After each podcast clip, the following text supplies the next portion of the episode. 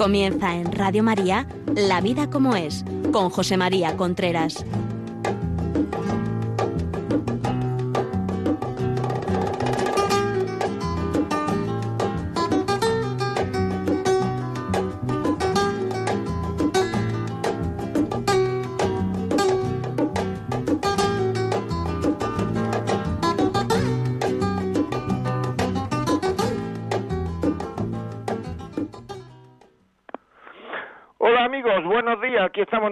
En La Vida como es, el programa que semanalmente llega a ustedes a través de Radio María. Les habla José María Contreras. Son las 11 de la mañana, las 10 en Canarias. Estamos en directo.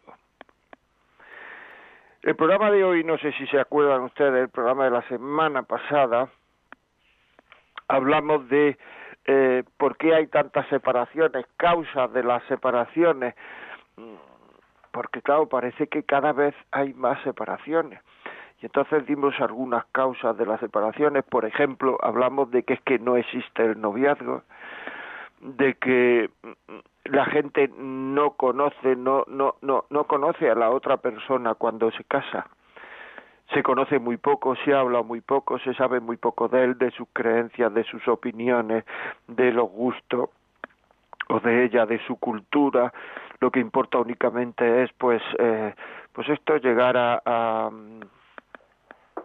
que me guste, que me guste, pero que me guste físicamente, no que me guste interiormente, porque una persona que te gusta físicamente puede luego entender tu vida emocional, entender tu razonamiento, compartir con ella su vida eh, sexual, su vida, porque te gusta, o sea, quiero decir, que eso de que me gusta es una cosa externa y tú lo que tienes que compartir es cosas internas y entonces al no compartir esas cosas internas o en el peor de los casos, que ocurre muchas veces el peor de los casos, al desconocer cómo es internamente, pues entonces llega un momento en el cual es que se está casando uno con un desconocido hablamos de, de, de, todo eso la, semana pasada, cosa que me pareció muy interesante porque desde luego los mensajes y los WhatsApp que tuvimos fueron algunos de ellos magníficos. Eh, incluso algunos de ellos decían muchas gracias por los testimonios, nos decían, porque como siempre digo, los testimonios son vida y lo que yo digo son cosas que he visto, etcétera, pero el que cuenta su vida eso ya es un testimonio fuerte, por tanto ya podéis empezar a escribirnos WhatsApp o a ponernos mensajes de audio. 668-594-383 668-594-383 eh, hablamos también de que mm, que no es lo mismo casarse sabiendo que uno se puede separar que casarse sabiendo que uno no se puede separar. Eso el hombre lo ha sabido en toda la historia de la humanidad. No es lo mismo hacer las cosas estando comprometido que no estando comprometido. No es lo mismo hacer las cosas sabiendo que hay camino de vuelta como no sabiendo que hay camino de vuelta. Ya os acordáis de la famosa anécdota de Hernán Cortés, ¿verdad? O sea, el que quiera irse, que se vaya. Pero el que se quede, vamos a quemar las barcos. O sea, no hay camino de vuelta. Y ahora mismo se casa muchísima gente sabiendo que hay camino de vuelta. Sabiendo que hay camino de vuelta. Es decir, que siempre puedo rehacer mi vida. Pero la palabra rehacer es engañosa, porque nosotros imaginamos que rehacer quiere decir ir hacia mejor. Y no ocurre eso sino que yo de verdad que la inmensísima mayoría que, que de gente que conozco que ha rehecho su vida ha ido hacia peor. Porque muchas veces eh, eh, el que lleva lo malo es uno. Porque no sabe querer porque no se entrega porque es un egoísta por etcétera etcétera etcétera etcétera. La vida como digo muchísimas veces no es muy larga pero es muy ancha si yo sé que esto se puede romper, antes o después, antes o después, surgirán causas para que me vengan a la cabeza el decir, eh, lo voy a romper. Lo voy a romper. ¿Por qué? Porque estoy aburrido, porque viene la rutina, porque es muy pesado, porque es muy pesada, porque esto es muy duro, porque tengo un compañero, una compañera en el trabajo que me hace tilín, que me trata mejor, porque solo me dice, porque solo me han enseñado que querer son los sentimientos, querer son los sentimientos, querer a una persona es sentir algo por ella y eso es mentira. Muchísimas veces se quiere a alguien y no se siente nada.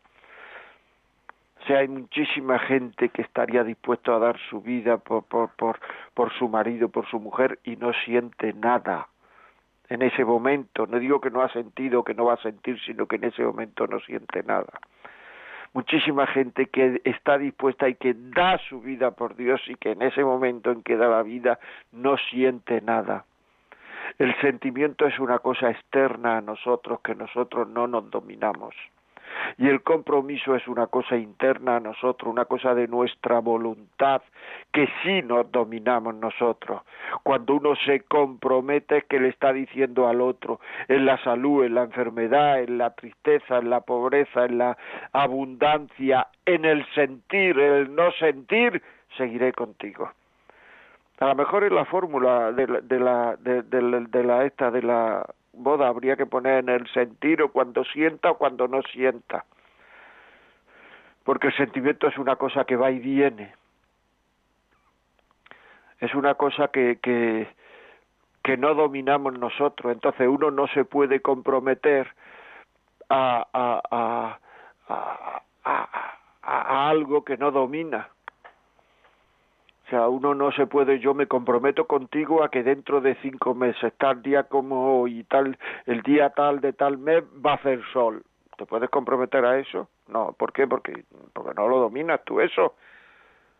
Porque no es una cosa que tú domines. ¿Cómo te vas a comprometer que el día 22 eh, de febrero del año que viene va a hacer sol? No te puedes comprometer. Pues igual. Tú te puedes comprometer a querer, a luchar por querer, que ya es querer, a estar con él o con ella toda la vida, pase lo que pase, la enfermedad, lo otro, lo otro, lo otro, lo otro. Tú te puedes comprometer, pero lo que no te puedes comprometer es a que yo voy a estar contigo siempre que sienta esto. Pues si tú no eres dueño de eso, tú eres tan dueño de tu sentimiento como del sol. O sea, pues depende, o sea, si hay alguna cosa positiva, pues tendrá un buen sentimiento, si te dan una mala noticia o si estás ese día tan levantado con el pie izquierdo tendrá un mal sentimiento, luego comprometerte a tener un buen sentimiento con la pareja todos los días de la vida, y si te pones a tontear, que mucha gente lo hace de forma habitual, estamos hablando de que yo no soy dueño de mis sentimientos, o sea que yo no me puedo comprometer a que el día 22 de febrero haya sol. Pero estábamos diciendo que no, que, es que hay muchísima gente que es que uno lo ve en los trabajos, en las empresas, ya sabéis que yo me dedico a dar cursos en la empresa, que es que tontea. Entonces dice, es que demasiadas pocas cosas pasan, porque hay que ver que cumplimos mal nuestros compromisos, hay que ver que somos poco mm, fieles, porque eso es ser fiel. Tontear con una eso es dejar de ser fiel, tontear con una, tontear con otro, tontear con el otro, hacerse gracioso, hablar de sentimientos, irse a comer siempre con el mismo, hablar de sexualidad, hablar que estás comprometido, que le has dicho a otra persona que lo vas a querer para toda la vida es que me aburre. Sí, es que la vida es así. Si no te hubieras casado, sí, o es que si no te hubieras casado no hubieras estado aburrido. O sea, a uno que está casado, a los que estamos casados, nos pasan las mismas cosas que al que no está casado. Nos aburre, estamos de mal genio, estamos de buen genio, estamos de alegre, estamos tristes, estamos así, estamos asados, estamos asados y estamos asados. Es que son cosas que es que mm, tenemos que saber, tenemos que luchar, tenemos que pelear, es que el amor es lucha. Ama hasta que te duela, leí por ahí a no sé quién. ama hasta que te duela. O sea, el amor exige esfuerzo, es que no tenemos ni idea de lo que es el amor y esa es la mayor causa de separación. Y si no sabes lo que es el amor, no te cases. Es como el que no sabe lo que es el dinero, no hagas una una un negocio porque vas a porque vas a perder. Si no sabes lo que es el dinero, entonces se juntan dos personas que únicamente lo que les atrae es lo físico, lo que les atrae es el cuerpo del otro, lo que les atrae es el tener relaciones sexuales, pero luego llega un momento, o el poner una casa, o estar a gustito juntos, sí, pero llega un momento en que eh, no se está tan a gustito juntos, llega un momento en que uno está aburrido, llega un momento en que pierde uno el trabajo, llega el momento en que al otro le huele la boca, llega el aliento, llega el momento, es que llega la vida, es que es así. Vosotros conocéis algún matrimonio que hayan estado toda la vida como el primer día y que no le haya pasado nada, aunque se quiera mucho actualmente, que haya sido todo precioso. Entonces, ¿por qué va a ser el tuyo? ¿Por qué no piensas en cómo voy a reaccionar y cómo va a reaccionar el otro o la otra cuando me pase esto, lo otro, lo otro, lo otro, lo otro, lo otro? Que eso es conocerse. Bueno, pues eso es una causa de separaciones muy grande. O sea, no es lo mismo casarse sabiendo que uno se puede separar que no que no sabiéndolo. Esto ya digo que lo que lo que lo hablamos la semana pasada y que ahora pues lo estoy ampliando. Lo estoy ampliando porque es que eh, me he dado cuenta por lo por, los mensajes que he tenido, por los por en fin, no sé. Mensajes, mensajes de, de, WhatsApp, mensajes escritos en, la vida como es arroba radiomaria.es, la vida como es arroba radiomaria.es, que, que hay que insistir en eso o sea que si no vivieras con tu marido, con tu mujer, vivieras con tu madre, también discutirías con ella. Y si vivieras sola, estarías alta o alto de estar solo. Y si vivieras, porque el ser humano, el hombre, el hombre, mujer, es, es una persona que siempre está a disgusto donde estás. El que está casado quiere estar soltero, el que está soltero quiere estar casado, el que está, o sea, siempre, siempre tenemos muchos momentos en la vida que queremos estar como no estamos. Como no estamos. Sea, casarse sin compromiso, esa es otra causa de las causas de las causas gordas por las cuales uno no no en los matrimonios no dura. O sea, estamos juntos mientras esto dure. Eso lo dice muchísima gente. Incluso muchísima gente antes de casarse. Yo hablo con gente que se van a casar y me pongo a preguntarle sobre preguntas relacionadas sobre su compromiso, llega un momento que digo, pero bueno, vamos a ver, mientras esto dure, pero ¿qué es esto y qué es durar? ¿Y cómo se hace para que eso dure? Porque pastillas no hay, ni inyecciones. ¿Tú puedes asegurar un estado de ánimo positivo de por vida? ¿Tú puedes asegurar un estado de ánimo positivo de por vida? No.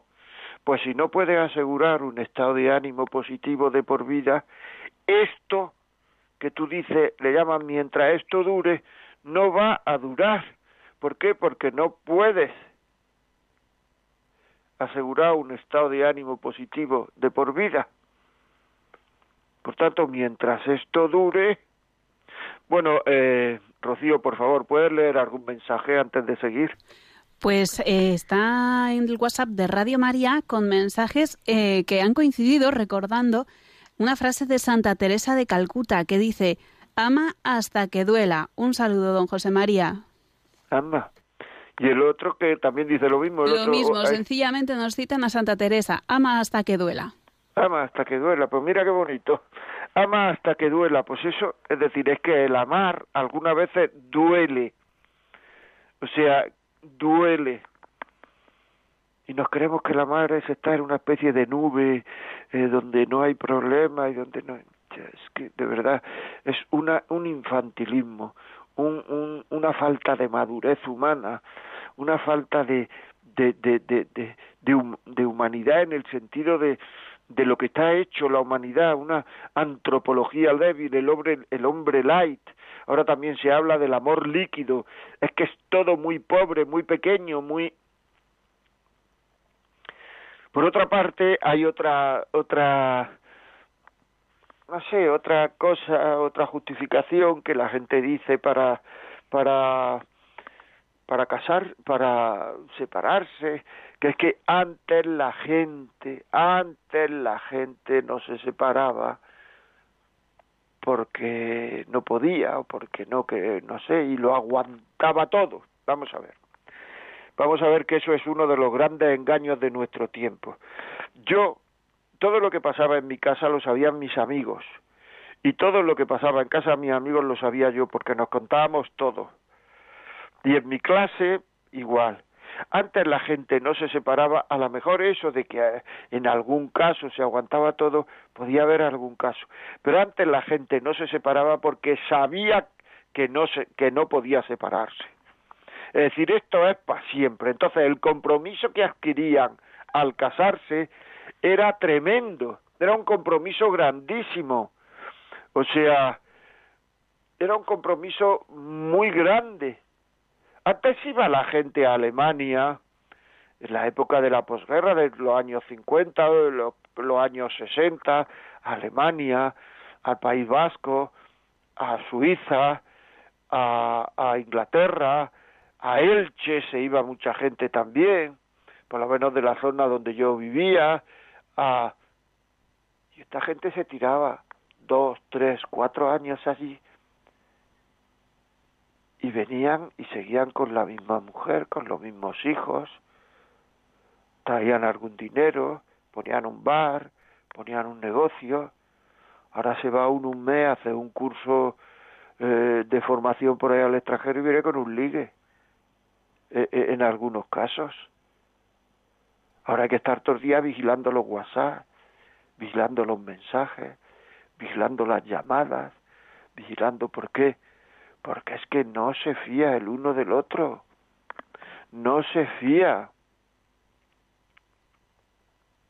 No se fía. Muchas veces porque en el noviazgo, y esto es así, esto me lo han dicho gente, bastante gente, aunque parezca mentira, porque en el noviazgo hacen lo que no deben. Y lo que no deben es tener relaciones sexuales, sabiendo los dos que no deben tenerlas.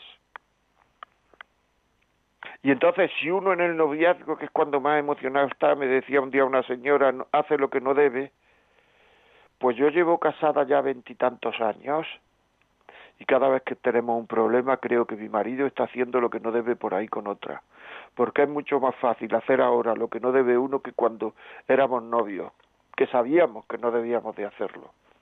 Si es que hemos puesto muchos condicionantes, hemos puesto muchos líos, hemos puesto mucho mucho follón, mucho mucho mucho complejidad, mucha falta de lucha, mucha falta de esfuerzo, mucha poca muy poca fuerza de la voluntad. Hace uno lo que no debe de forma habitual. Y entonces, claro, como uno no tiene dominio de sí mismo, porque para querer hace falta dominarse, pues entonces cuando a uno el cuerpo le pide una cosa, como no puede dominarse, y además, si se va buscando que el cuerpo pida eso, que eso es otra, ¿eh? Que eso es otra.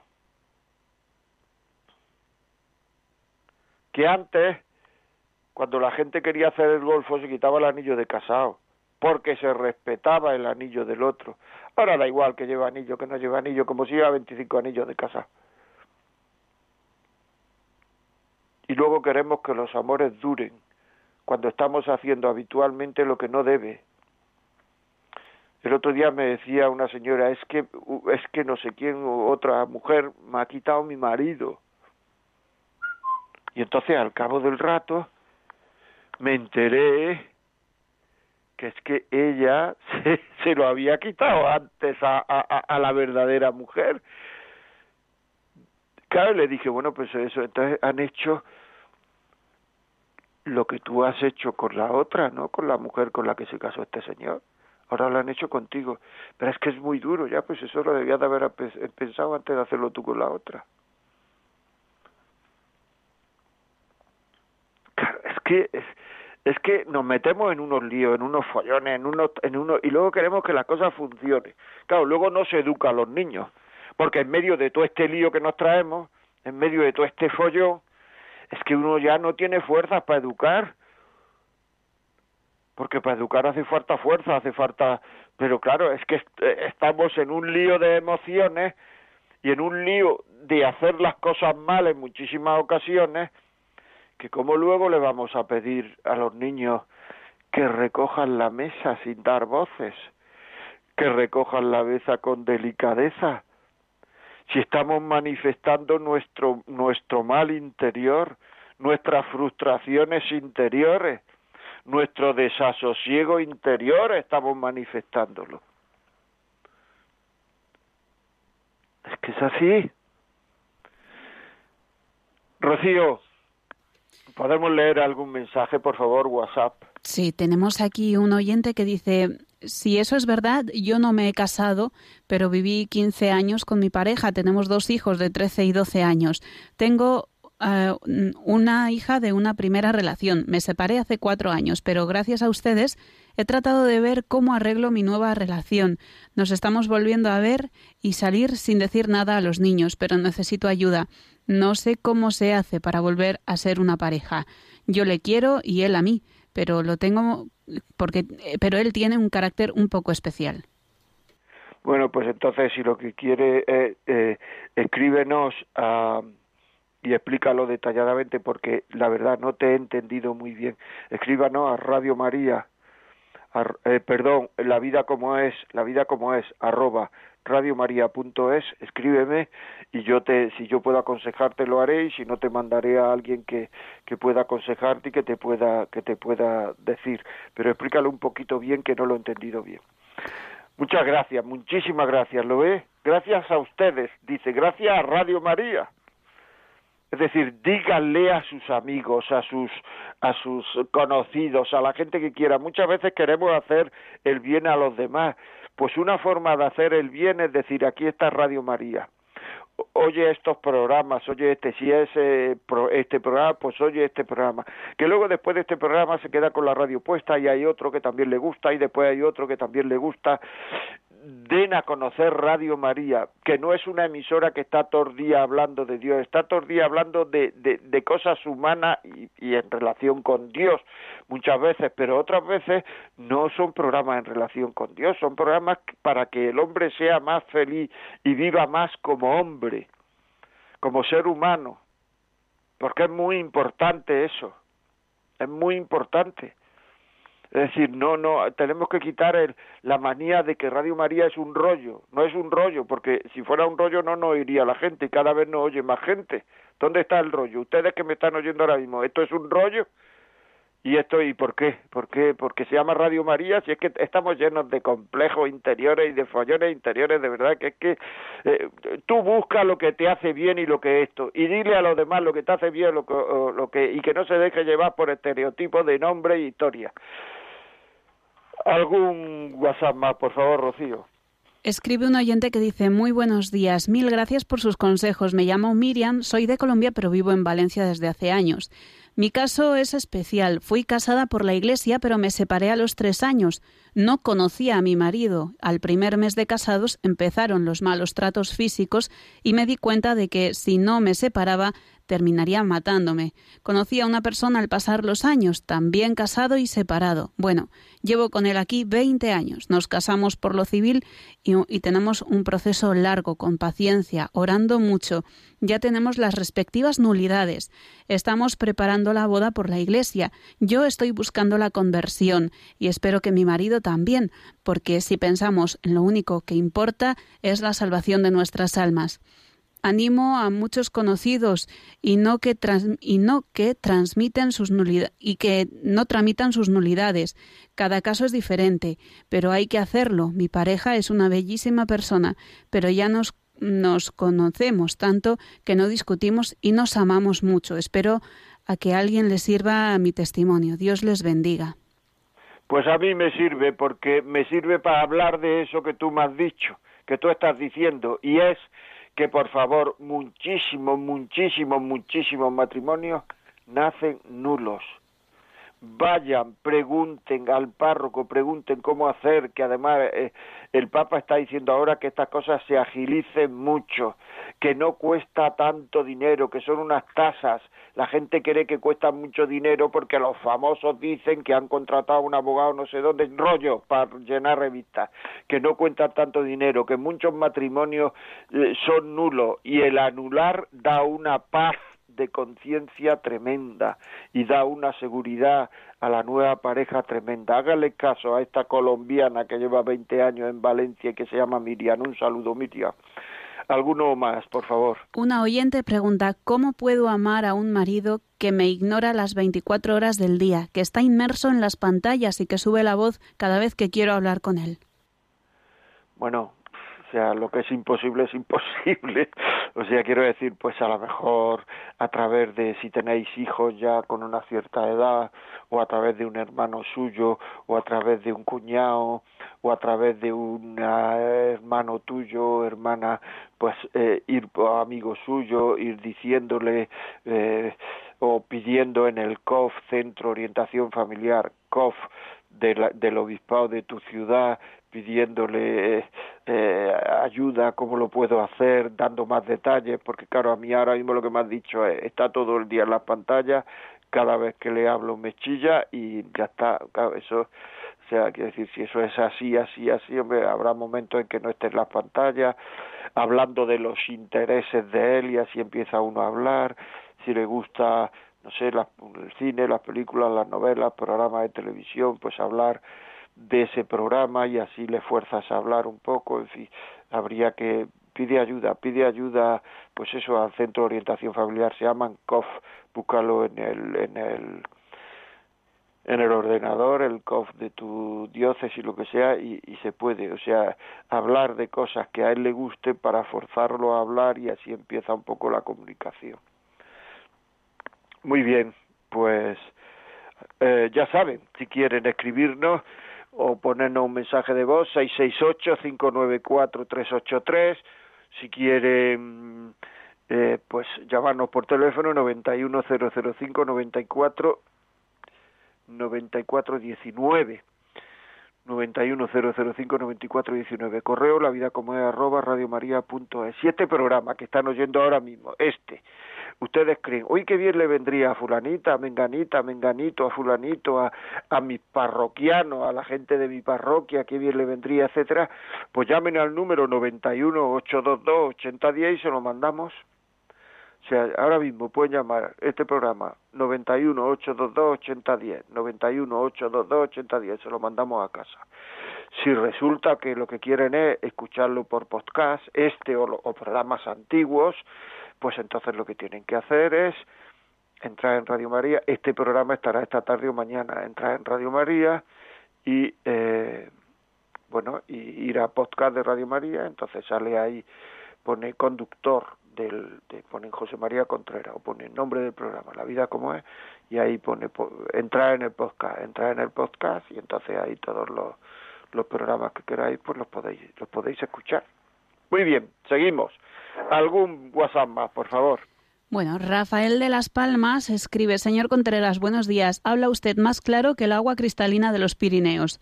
Como dice usted, el no decir mil veces no a los niños, además de omitir cualquier referencia a Dios, hace que ni con 30 o 40 años sean adultos, sino niños egoístas, mimados y sin capacidad de amar ni de ser padres con vocación cristiana sustituyendo esto con regalos, con móviles, etcétera, para estar más cómodos. Un fuerte abrazo. Para estar más cómodos no solo, hoy no estamos hablando de educación de los hijos, sino para comprar a los niños porque sabemos que no los estamos atendiendo suficientemente. No digo que eso le pase a todo el mundo, no lo digo que le pase a todo el mundo, pero lo que sí digo es que muchísimas veces, y yo me he encontrado con muchísimos casos, y he preguntado, y esto porque se lo da, y esto por, para que me deje tranquilo, para que no sé, muchas veces para, para, bueno, pues para ir comprando a los niños, para que no deje de quererme, Creemos que a base de regalos los niños van a dejar de querernos y es imposible. Si es que es imposible el que dejen de querernos porque es un cariño, el cariño a los padres de los que no se pierden.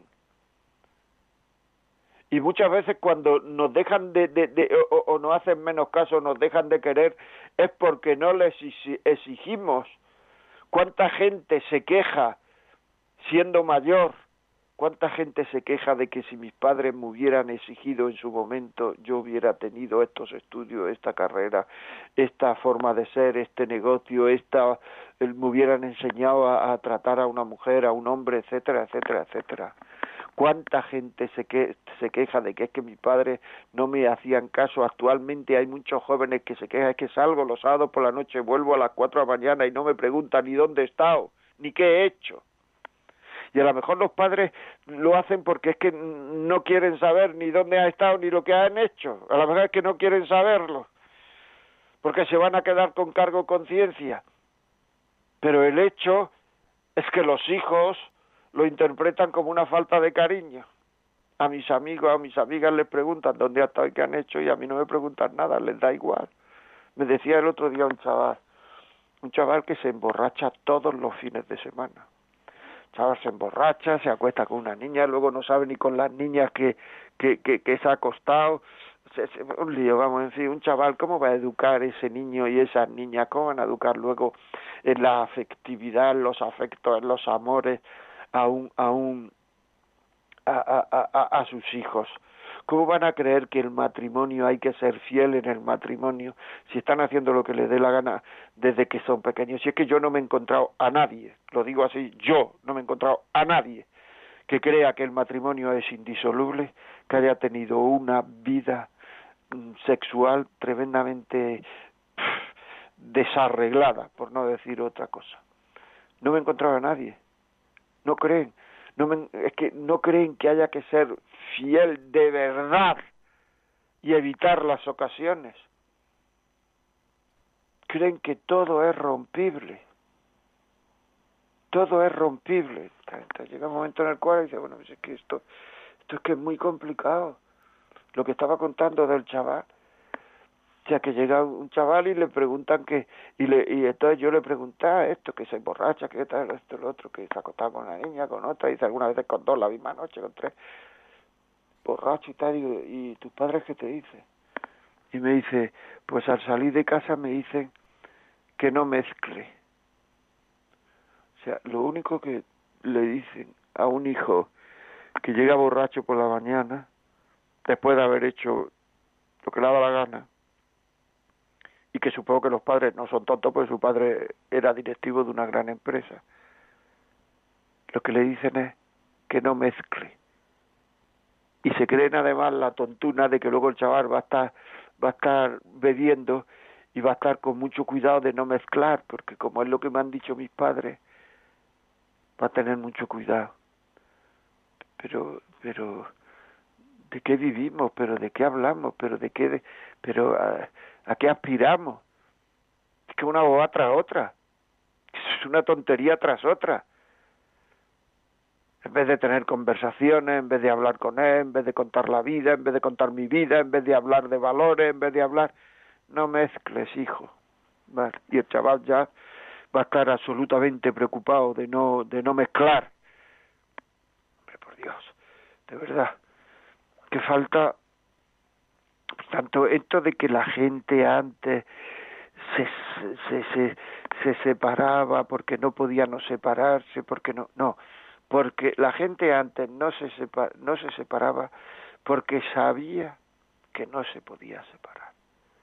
Porque también había antes separados. No habría divorcio, pero habría separados. Pero cuando uno sabe que no hay camino de vuelta, eso es una condición que uno se lo piensa muchas veces, ¿eh? que uno se lo piensa muchas veces. O sea, no es lo mismo pasar malos momentos cuando, en el matrimonio, que se pasan, todos los pasaban, todos los hemos pasado en el matrimonio. No es lo mismo pasar malos momentos en el matrimonio cuando uno sabe que esto se puede romper, que cuando uno sabe que esto no se puede romper. No es lo mismo Y no es lo mismo pasar malos momentos en una enfermedad cuando uno sabe que esto no se no tiene cura que cuando uno sabe que esto sí tiene cura porque la desesperanza es tremenda que es lo que está ocurriendo actualmente que la gente va a casarse, va al matrimonio con una desesperanza de que esto pueda durar. La gente sabía que antes antes había cuando no, cuando no había camino y el camino de vuelta no lo tienen que poner las leches, de hecho no lo ponen. El camino de vuelta lo tengo que poner yo dentro de mí con mis valores, con mis valores. Lo tengo que poner yo dentro de mí y el otro dentro de él con sus valores. Por tanto, eso es tan importante a la hora de casarse, el saber si el otro tiene camino de vuelta o no tiene camino de vuelta. Importantísimo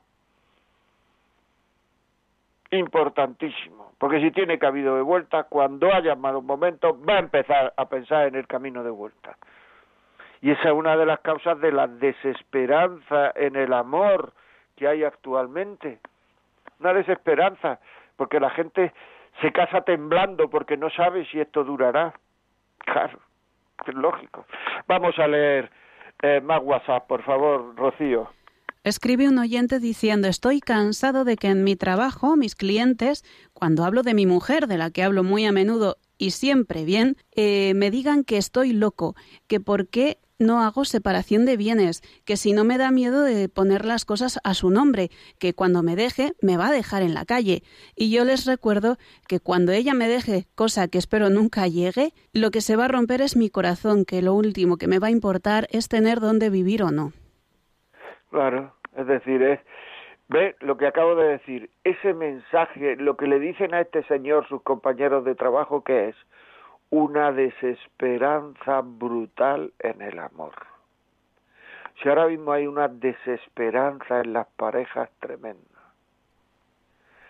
Según unas investigaciones de Víctor Frank, en, en, en Europa el 40% de las personas vivían con otra persona de la que no se fiaban.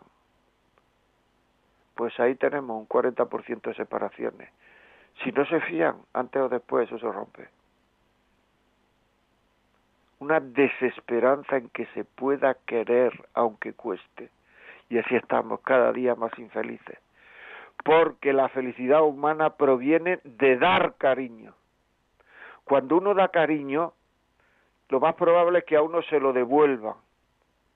Pero la felicidad no proviene de que a uno le devuelvan cariño, no. La felicidad proviene de, de que uno dé cariño, de que uno dé cariño. La felicidad proviene de que uno dé cariño. Eso es importante. No sé qué ha pasado, se ha oído un ruido por ahí, no sé qué ha pasado. De que uno dé cariño. Uno lo que tiene que hacer es dar cariño, que es a lo que se ha comprometido. Dar cariño. Dar cariño. Lo puedo decir veinte mil veces. Lo que decía este hombre, si es que me importa poco los bienes materiales, es que se me rompería el corazón. Desesperanza, desesperanza, desesperanza. Y la desesperanza se va sembrando, porque decirle eso a este señor, es generarle dudas de esperanza. Entonces la desesperanza se va propagando y cuando te deje, y cuando te deje, y cuando te deje.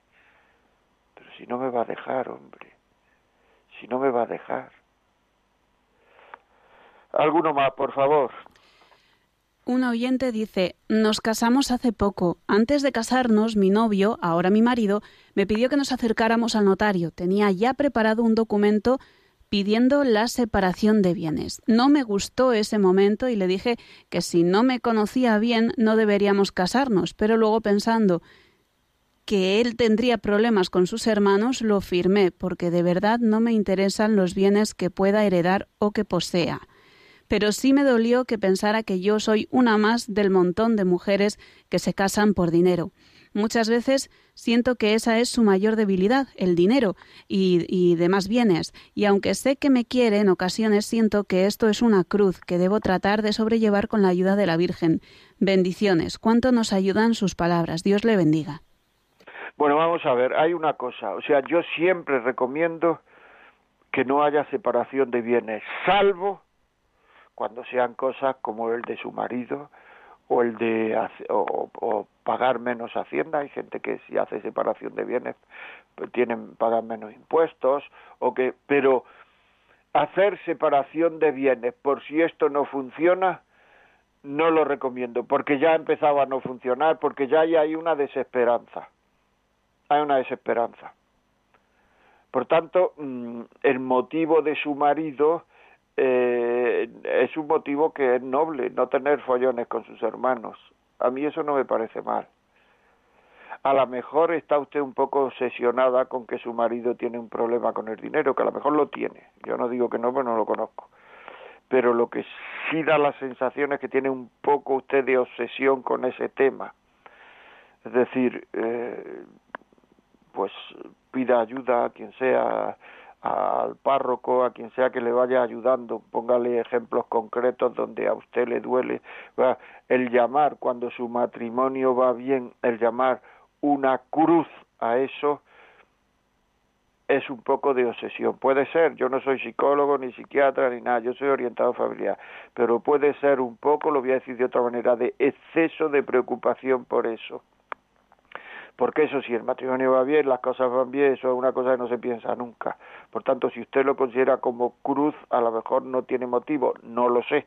Por eso digo que vaya contando a la, al párroco, al confesor, con quien se confía, vaya contándole eh, cosas concretas y si te van diciendo esto no tiene importancia, no te preocupes, esto es una tontería, etcétera, pues eh, probablemente tenga un exceso de preocupación. Ya saben ustedes que nos pueden escribir al 668-594-383. 668-594-383.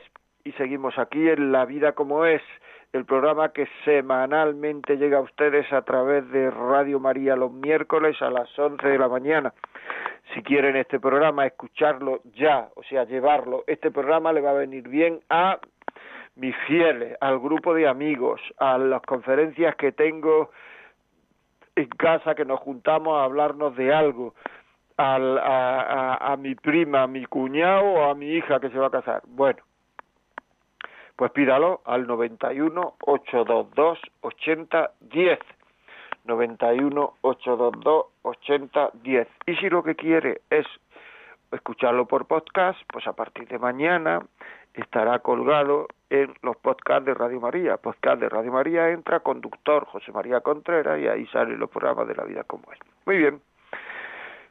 Pues otra causa que ya he repetido bastantes veces a lo largo del programa de la semana pasada y a lo largo del programa de esta semana es el desconocimiento de lo que es el amor. Es que esto no me canso de, de, de, de decirlo, porque hay un desconocimiento grande de lo que es el amor.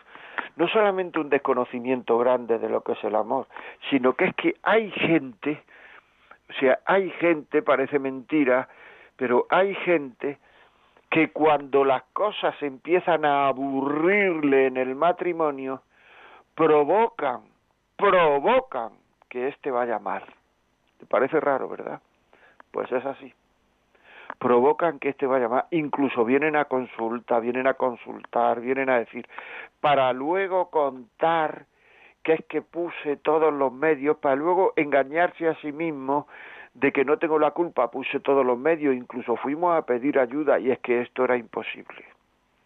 Y entonces lo que ocurre con esa gente es que está, está disgusto porque no pone los medios por amar. No pone los medios para amar, está a disgusto. No quiere esforzarse, quiere ser un egoísta y quiere volver a una zona de confort. Y entonces si pone las cosas un poquito peor de lo que están, yo no me atrevo a decir nos separamos porque yo me quedaría con complejo de culpa toda mi vida, pero está provocando que lo diga el otro. Estoy explicando, es que esto parece un poco complicado, pero no. Yo quiero separarme, pero no lo, pero no digo. Estoy a disgusto porque no me entrego, pero no quiero entregarme, no quiero darme, no quiero salir de mi, de mi egoísmo. Quiero estar en una zona de confort donde yo haga todo lo que me dé la gana. Y entonces cada vez hago lo que me dé la gana, a ver si al otro ya lo tengo absolutamente agobiado y cuando tenga al otro absolutamente agobiado, el otro diga nos separamos. Y entonces, pues la culpa la tiene el otro. Y si quiere, vamos a ayuda y vamos a ayuda y entonces yo meto un rollo en la ayuda, que eso se nota cuando uno está metiendo un rollo en la ayuda, meto un rollo en la ayuda y entonces ya pues entonces ya pues digo, mira, es que me lo ha pedido el otro, hemos ido a ayuda y no ha habido forma. Es decir, la culpa la tiene el otro y hemos ido a que nos piden ayuda, a que nos den ayuda y, y eso no tiene arreglo. Y entonces consigo lo que quiero, que es separarme. Luego se cree que va a ser feliz, luego es una pobre persona que no lo va a querer nadie esas son cosas que pasan, aunque no, aunque no te lo creas.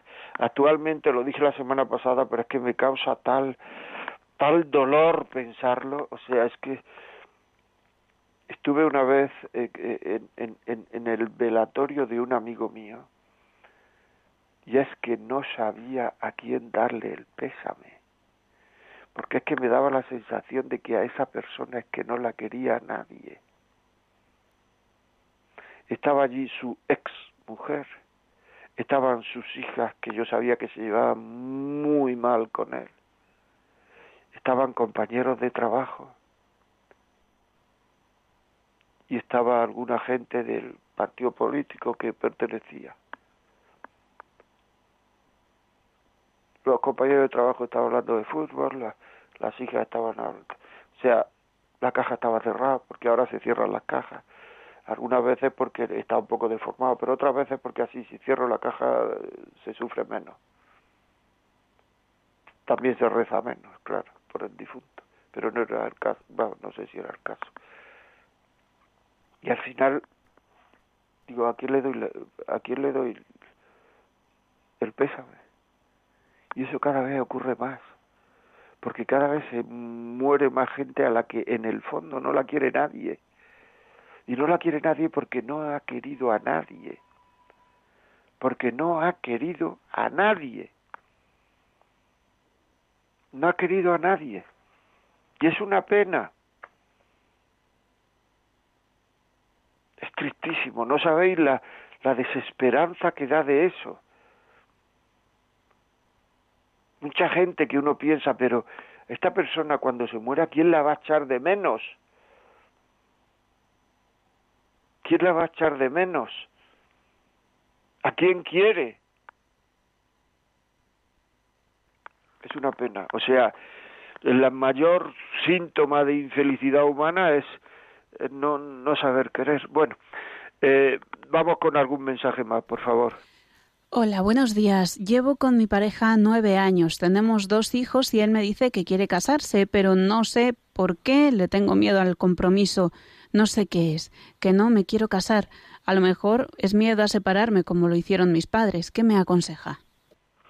Pues eh, escríbeme, la vida como es, arroba radiomaria.es, explícamelo con más detalle y yo te podré decir, eh, te podré decir algo, te podré aconsejar a alguien que, que son específicos en este tema, porque hay mucha gente actualmente, el miedo al compromiso es una cuestión ya psicológica que necesita tratamiento por un psicólogo, ¿no?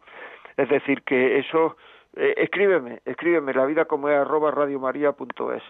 Eh, ¿Alguno más, algún mensaje más, por favor? Estoy muy de acuerdo con el oyente anterior. A mí me recomiendan muchos amigos separarme de mi mujer y rehacer mi vida con otra persona. El caso es que para mí no hay otra persona. Aunque vea un monumento en la calle o en la televisión, mi cabeza se va automáticamente a mi mujer. Yo no quiero a otra aunque no me sienta bien tratado, he orientado mi vida a su bienestar, aunque ella lo entienda al contrario. Probablemente soy un chapucero a la hora de explicar mis razones. Nunca me acuerdo de qué hombres y mujeres somos, de que hombres y mujeres somos diferentes, por mucho que se empeñen en convencernos de lo contrario. Gracias otra vez por el programa, ayudáis muchísimo. Un abrazo. Pues un abrazo, hombre. Pues sí, mira, esto que estás diciendo, vamos a ver alguna amiga suya, alguna hermana, algún hermano, alguien que tú tengas confianza, podrás explicarle lo que te pasa al cura de la parroquia, en fin, no sé, alguien habrá que tenga influencia sobre ella y que le diga, pero no te das cuenta que tienes un marido que tal, que sepa valorar. Es decir, hay que procurar que la gente sea agradecida. Una persona que no es agradecida no sabe querer como debe de querer. El agradecimiento no sabe querer como debe de querer una persona que, que, que eh, o sea, me parece que hay que procurar que sean agradecidos y en tu, en tu, en tu entorno habrá alguien que le haga ver a su mujer que tiene un marido que la quiere, con todos los defectos, pero que la quiere. Porque esto que tú me estás diciendo ocurre muchas veces. Hay mucha gente que se esfuerza por amar y la otra persona no se da cuenta de que, de que está siendo querida. Por tanto, hay que procurar que el otro se dé cuenta de los estados de, que estamos queriéndolo con nuestros actos, sin presumir, sin vacilar, sin echarlo en cara, pero a ver si se consigue que el otro se dé cuenta. Muy bien, pues ya el último eh, eh, Hola, Dios esté con vosotros. Tengo 31 años y tengo el problema de que después de seis años de casados, mi mujer dice que es poliamorosa y que quiere a otra persona además de a mí. No sé qué hacer por el, porque mi matrimonio lo considero sagrado. Esto sí es una cruz que me ha tocado por amor. Bueno, es que eso de poliamorosa, eso es, una infidelidad, que, bueno, eh, si me lo puedes poner con más detalle, a lo mejor te puedo recomendar algún sitio. Eh, escríbeme con más detalle, por favor, en la vida como es, arroba radiomaria.es, porque esto de poliamorosa, eh, vamos a ver, eh, según dice muchísima gente, solamente se puede estar enamorada de una persona. Eh, no se puede estar enamorada de dos personas a la vez, me refiero. Entonces lo que ahí pasa es que va a empezar a gustarle otra tal, pero no quiere dejarte, en fin, nada, nada es eh, que no empecemos a dar nombres raros y modernos a cosas que han ocurrido toda la vida. Lo que pasa es que ahora se, se habla de cosas de nombres raros y muy modernos y así parece que uno es. Escríbeme con más detalle diciendo si, si puedes, vamos, si puedes de, de, decirme algo, alguna cosa un poquito más más concreta y, y bueno, y ahí estamos.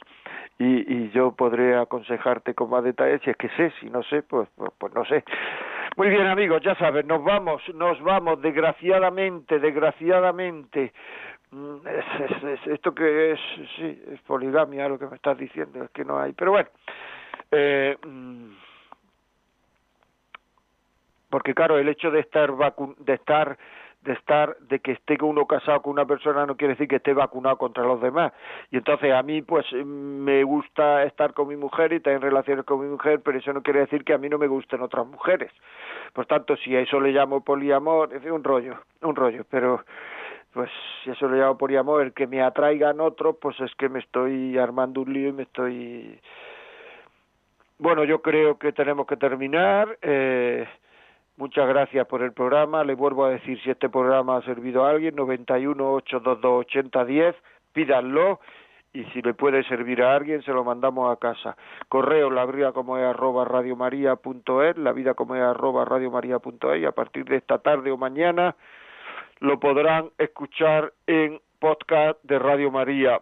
Por otra parte, ya saben, si le ponen alguna cita, alguna cosa el próximo miércoles a las 11 de la mañana digan, no, no, no, no, tengo la vida como es, estoy ocupado, ocupada.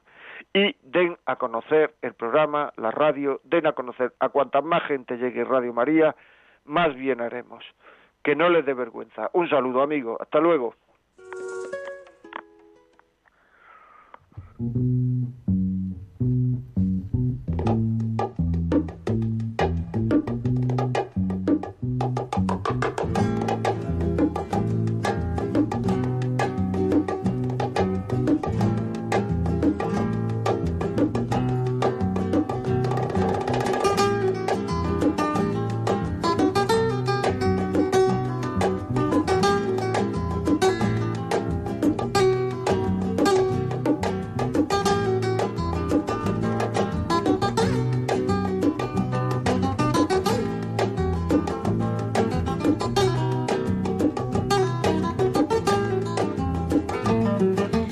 Así finaliza en Radio María La vida como es, un programa dirigido por José María Contreras.